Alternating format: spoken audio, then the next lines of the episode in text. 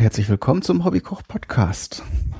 Heute wieder mit einem besonderen Gruß nach Österreich, wo, das wisst ihr vielleicht, wenn ihr den Podcast schon ein bisschen länger hört, ist ja der Thomas, der ja seit einiger Zeit auch einen eigenen Podcast zum Kochen und zum kulinarischen Themen macht. Und der hatte mir vor einiger Zeit schon mal ein paar Spezialitäten geschickt und da vor allem verschiedene Produkte aus Mohn.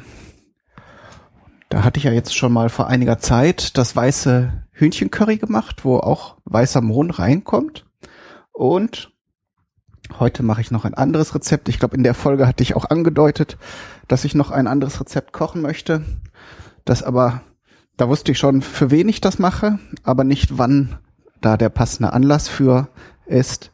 Und zwar mag meine Mutter unheimlich gern Mohn und Mohnkuchen. Und da dachte ich, wenn ich sie das nächste Mal sehe, dann werde ich ihr auf jeden Fall diesen Kuchen backen. Und dann hat sich das aber so nicht ergeben in der Zeit. Und jetzt aber werde ich bald da wieder hinfahren und wie es der Zufall so will, ist auch ihr Geburtstag, so dass ich ihr die Weißmohntorte, ein Rezept dass die Frau von dem Thomas, die Marille, äh, in dem Blog äh, vorgestellt hat. Das werde ich jetzt mal ausprobieren. Wir werden dann sehen, wie es meiner Mutter so gefällt. Das Schöne ist ja jetzt, dass ich das Rezept nicht nochmal aufschreiben muss, weil ich werde einfach zu dem Blog von, von den beiden verlinken, zu dem entsprechenden Artikel, so dass wenn ihr das nachbacken wollt, ihr einfach nur das äh, dann da hingehen müsst. So, ich habe ein paar Fotos von den Zutaten gemacht. Da sei noch angemerkt, dass für das Foto fehlte ein Ei. Ich hatte das schon aufgeschlagen und mehr hatte ich nicht und habe mir dann überlegt, dass ich die, äh, dass ich die Zutaten fotografieren möchte. Und naja, jetzt fehlte eins auf dem Bild, also es sind fünf. So, Jetzt werde ich den Mond zerkleinern. Ich habe leider keinen Fleischwolf, in dem man das wohl für gewöhnlich macht. So ein so ein äh, Wolf zum zum Drehen aus so Gusseisen gibt es die. Manchmal bekommt man die auf Flohmärkten oder man hat sie schon geerbt von den von den Vorfahren. Ich werde jetzt mal versuchen, äh, den Weißmohn mit einem Stabmixer ähm, auf so einer kleinen Stufe bisschen zu zerkleinern, damit die Körner entsprechend auf gebrochen sind und nachher nicht zu grisselig sind im Teig. Durch das Zerkleinern wird ja auch das Öl frei und der ganze Geschmack, das Aroma entfaltet sich überhaupt erstmal. Übrigens steht in dem Rezept auch schon, dass man auch den Graumohn nehmen kann. Und ich vermute mal, äh, ähm, dass man dann den, der Graumohn ist ja hier noch etwas leichter zu bekommen als der weiße Mohn. Der ist ja nun eine sehr große Spezialität. Was man hier bekommt, ist ja vor allen Dingen der, wie heißt der, Blaumohn. So, man merkt jetzt langsam, dass sich schon die Konsistenz verändert von dem Mohn. Und der duftet auch schon richtig toll. Sehr, sehr mild nussig. Der, der dunklere Mohn, der ist ja, hat dann ja noch so eine kräftige, so eine schwere Note. Ich denke, dass ist der schon der wesentliche Unterschied, ohne das jemals jetzt probiert zu haben. Ja, mit dem Stabmixer ist es natürlich sehr mühselig, aber es muss sein. Man merkt jetzt langsam, dass sich die Konsistenz verändert. Das Ganze wird schon etwas fester und die Körner kleben auch aneinander. Das heißt, ich kann jetzt zwar nicht sagen, wie erfolgreich ich bisher war mit diesem Verfahren, aber es scheint auf jeden Fall schon mal was bewirkt zu haben. So, jetzt mache ich noch so ein paar Minuten weiter.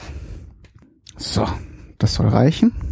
So, dann kümmern wir uns mal als nächstes um den Grundteig. Da werden wir jetzt die Butter mit dem ähm, Puderzucker und der Zitronenschale und Vanillearoma verrühren. So, dann hole ich mir mal eine Schüssel her. Das Ganze muss dann schaumig geschlagen werden. So, Zitronenschale habe ich auch schon vorbereitet. Ist leider jetzt wieder so eine Sendung, wo sehr viel geschnitten werden muss, weil ich eben hier sehr viel rühre und mixe. Aber ich versuche mal zwischendurch immer ein bisschen was zu erzählen, damit es nicht so ganz ereignislos ist. So, jetzt habe ich die Butter mit dem Puderzucker oder Staubzucker, wie er auch genannt werden kann, und der Zitronenschale schon mal schaumig geschlagen. So, dann kommen jetzt die Eigelbe. Die Eier müssen wieder getrennt werden für diesen Kuchen. Und wie es meistens der Fall ist, wird der Ei Schnee, wird äh, das Ei klar nachher zu Ei Schnee so rum äh, aufgeschlagen und unter den Teig gerührt. Das sorgt natürlich nachher für eine schöne lockere Konsistenz. Ich hoffe ja, dass das Ganze gelingen wird. Einmal, weil ich ja dann den, diese Weißmohntorte verschenken möchte. Zum anderen natürlich, weil ich mich jetzt ja nicht blamieren möchte. Aber ich bin ganz zuversichtlich, dass das Rezept taugt und dass ich auch in der Lage bin, das entsprechend nachzubacken. So, jetzt also wieder rühren. So. Dann gerade ein bisschen Platz schaffen.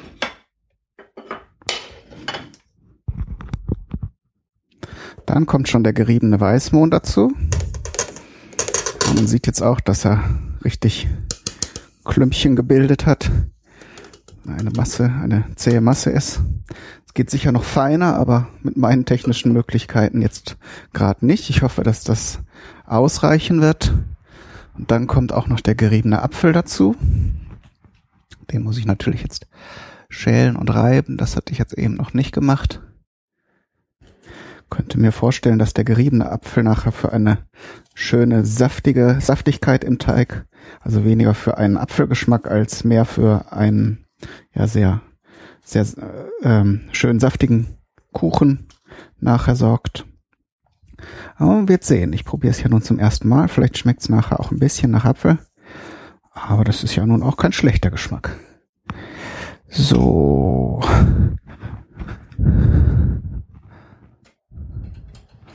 Dann nehme ich hier mal eine kleine Handreibe. Bisschen zur Seite mit dem Mixer. So.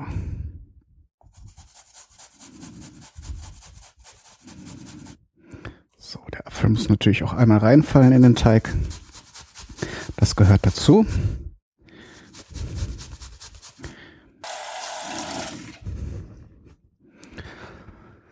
Und auch diese Zutaten, die jetzt gerade neu dazugekommen sind, werden natürlich erstmal hier reingerührt.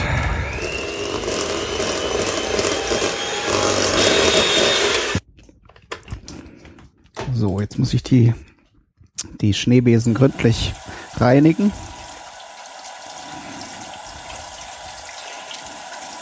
Denn ich will jetzt den Eischnee machen und das funktioniert nur, wenn, habe ich glaube ich auch schon mal gesagt, wenn kein Fett im Spiel ist, sonst geht das nicht mit dem Eischnee.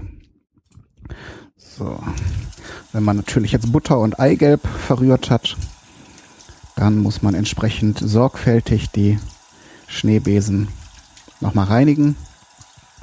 Oder wenn man da keine Lust zu hat, muss man mit einem Schneebesen das Ganze aufschlagen. Das ist aber noch anstrengender als die Schneebesen hier vom Mixer abzuwaschen. So, das geht nämlich dann richtig auf die Arme. Das heißt, es gibt da ja auch Techniken, dass das alles ein bisschen schneller und einfacher geht. Wollte gerade sagen, das war jetzt hoffentlich gründlich genug und sehe dann hier noch so einen kleinen Butterrest. Das geht natürlich nicht. Der Kristallzucker, den stelle ich mir jetzt schon bereit, denn jetzt wird das Ei klar geschlagen. Das steht jetzt so nicht in dem Rezept, aber ich tue mal ein, zwei Tropfen Zitronensaft dazu. Das hilft nämlich nochmal, dass der, dass das Eischnee besser gelingt und eine Prise Salz war ja im Rezept, die tue ich jetzt auch hier dazu. Eins, zwei, so.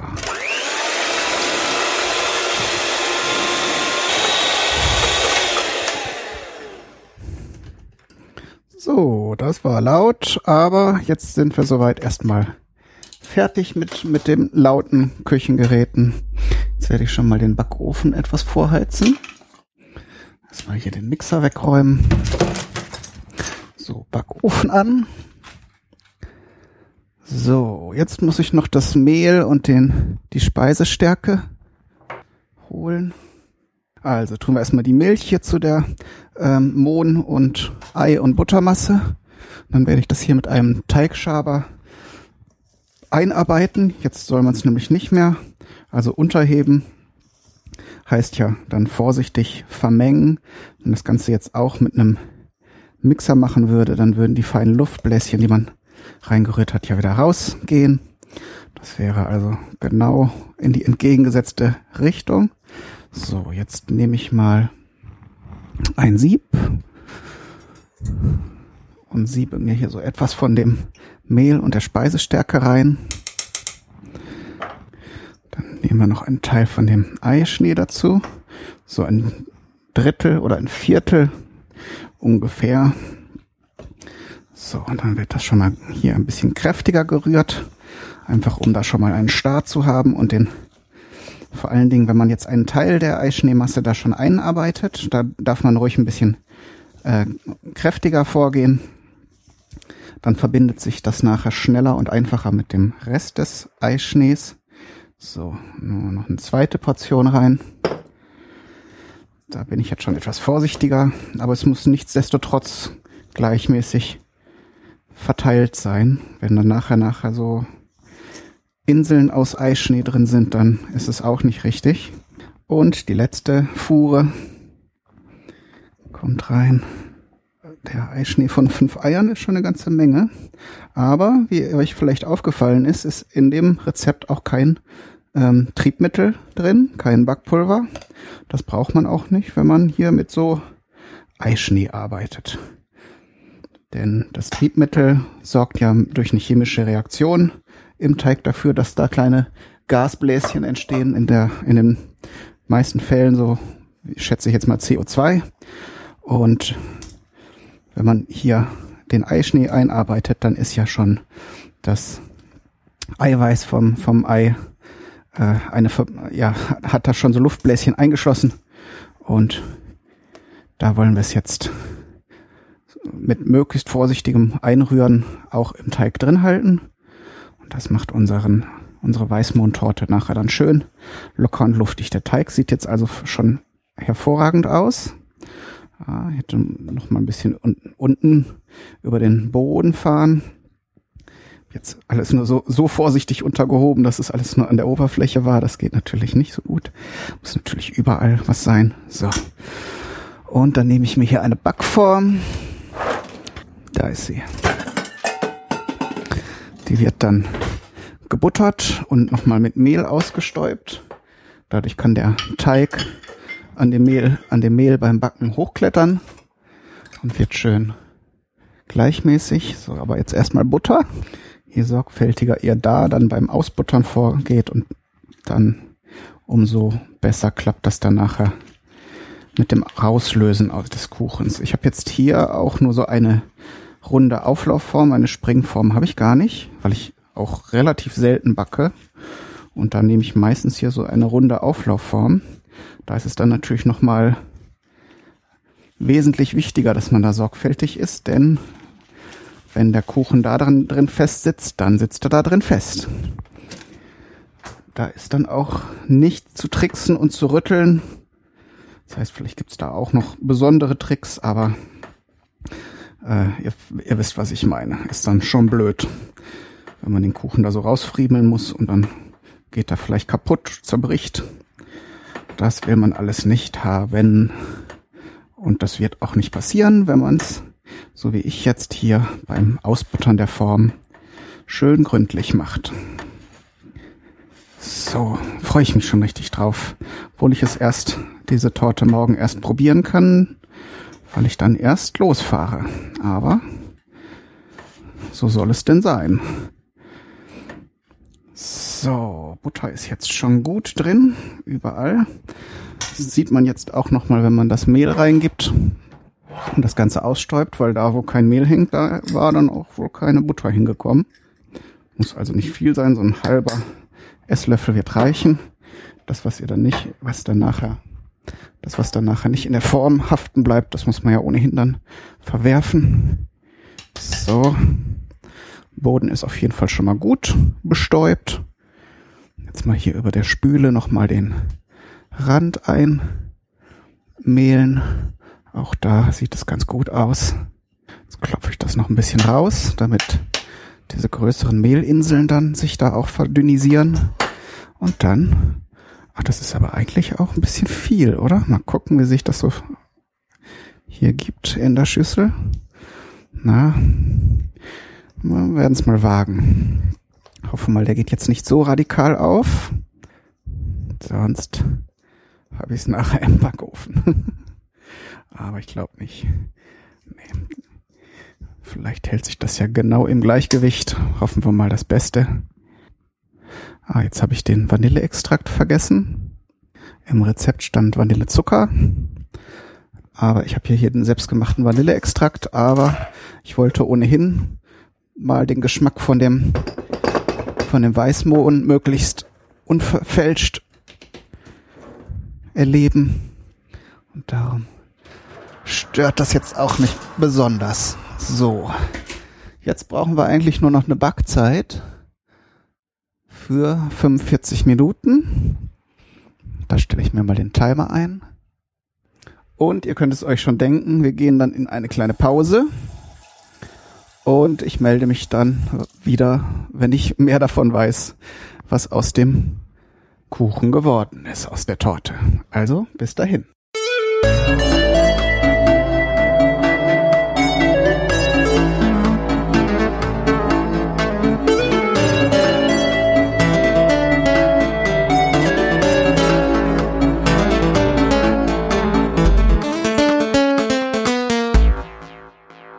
Jetzt wollte ich euch noch erzählen, wie die Geschichte mit der Mondtorte weitergegangen ist.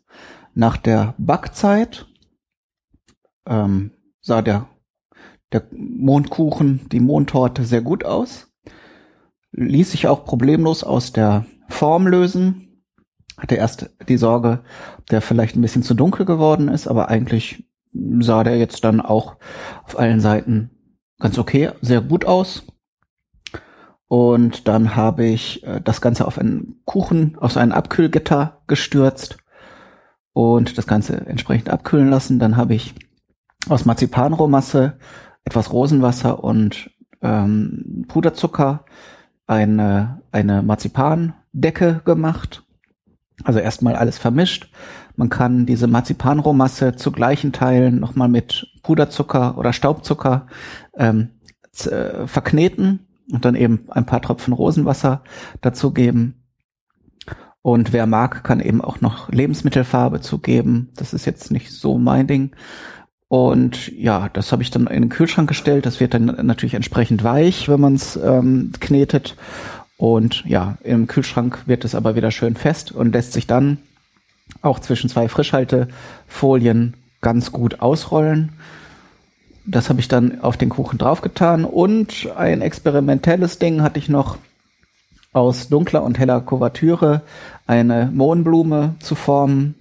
Die sah so im Entwurfsstadium eigentlich auch ganz okay aus. Ich bin jetzt natürlich jetzt nicht der Top-Konditor, aber ich war sehr zuversichtlich. Aber jetzt beim Auftragen auf den Kuchen stellte sich dann heraus, dass das Ganze noch ein bisschen zu warm war.